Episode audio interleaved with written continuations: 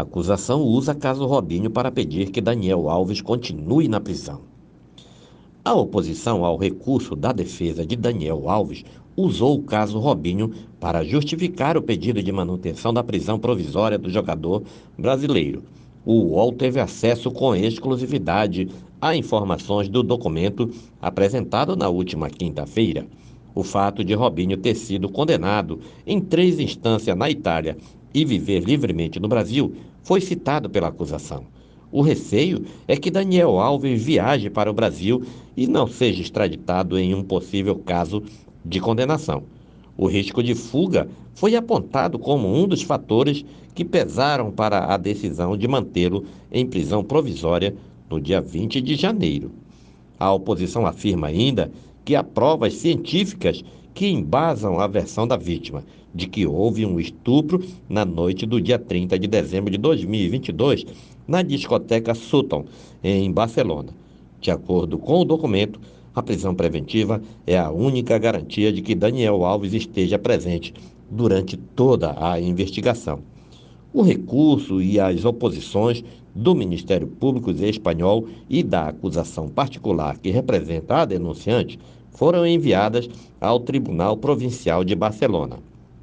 A estratégia da defesa de Daniel Alves. O UOL teve acesso ao documento apresentado pelo advogado Cristóbal Martel no recurso apresentado pela defesa. Daniel Alves se dispõe a adotar uma série de medidas cautelares para garantir que não deixará o país. O uso de pulseira eletrônica, a entrega dos passaportes brasileiro e espanhol. Há ainda outras medidas, como assinar um termo de presença diariamente em alguma delegacia ou juizado. A defesa também afirma que vai acatar uma ordem de restrição com relação a denunciante, caso ele possa responder em liberdade. O tempo de resolução, segundo fontes judiciais, disseram ao UOL, deve ser de no máximo duas semanas. Tudo vai depender se as partes serão convocadas ou solicitarão novos depoimentos. Caso Robinho. Robinho foi condenado a nove anos de prisão na Itália. O processo já passou pelas três instâncias existentes. Ele foi considerado culpado no caso de estupro coletivo de uma mulher em uma casa noturna na Itália. Robinho já estava no Brasil quando foi condenado. O Brasil, no entanto, não extradita brasileiros por uma determinação da Constituição Federal.